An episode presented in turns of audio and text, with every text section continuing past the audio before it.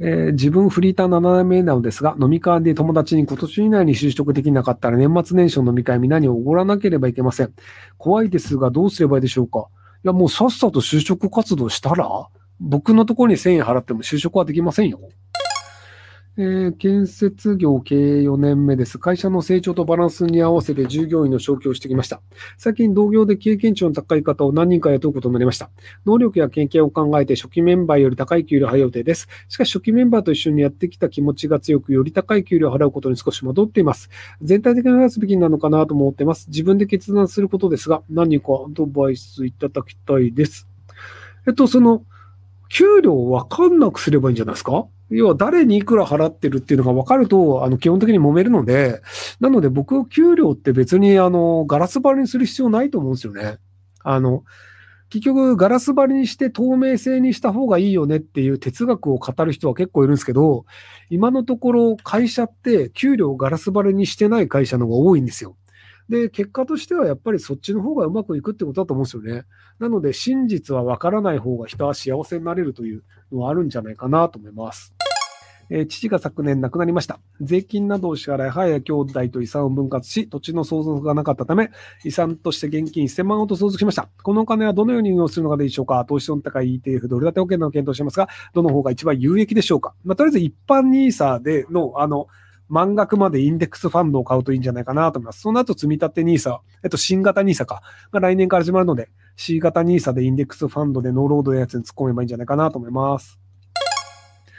25歳男性都内メンズ地下アイドルに誘われていて、平均月収65万収入があり、風俗住やお水の子からチェキ代で1分1000円取るそうです。働き続けたらプロデュースする側に回れて月収50万あるそうです。詐欺かと思いましたが、勧誘もすごくなく、事務所の取材もはっきりしていて、前金などの請求もないです。これは詐欺でしょうか？詐欺ではないなら今すぐ学校を辞めてるか、看護校を卒業していくべきでしょうか ?2 年で卒業です。えっと、今の状況のままバイトを1ヶ月してみてください。で、それで本当にそこまでもらえるんだったら転職してもいいですし、あの、今のポジションを捨てて選ぶっていうのはリスクしかないので、なので、とりあえず、あの、なんか1ヶ月だけやりますとかっていうバイト感覚でやってみるといいんじゃないかなと思います。フリーのプログラマーから法人なりしたものです。銀行家庭金利で100万から200万ほど貸してくれるそうです。返済8年で金利0.3%。ただ使い道が思いつきません。とりあえず投資に借りて、えっ、ー、と、借りて投資に回すとかした方がいいでしょうかえっ、ー、と、やめた方がいいです。あの、借金があるということ自体が人の考えにいろいろ影響を与えたりするので、僕は、あの、いくら低金利でも借金はしない方がいいと思います。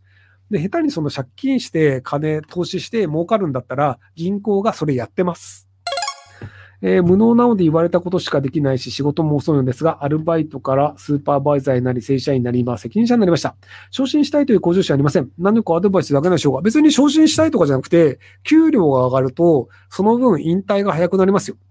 要その何のために稼ぐかっていうのって、別に一生働くためじゃなくて、えっ、ー、と、それなりの額を稼ぐと、もうあと働かなくよく、働かなくてよくなるんですよ。で僕大学生の時に、あの、5000万を稼ごうって決めたんですよね。で、その当時も今ではないんですけど、あの、定期預金で3%あったんですよ。で、年間150万円やると、その大学生当時、あの、家賃2万7000円かなんかのところに住んでたので、150万あれば全然暮らせるよねって分かってたので、なので、あの、年間150万入るのは5000万円だよね。なので僕は5000万円でリタイアしようって決めてたんですよ。まあ、今ちょっとリリースとかも違うんですけど、なんで自分が年間にいくら使うのかっていうので、じゃあこの額が年間入るリリース率で回せるんだったらもう一生働かなくていいよねっていうポジションに行くっていうためのお金を稼ぐということなので、なので、あの、早めに給料を上げて、その、いっぱい貯金をすると働かなくていい社会が待ってますよ。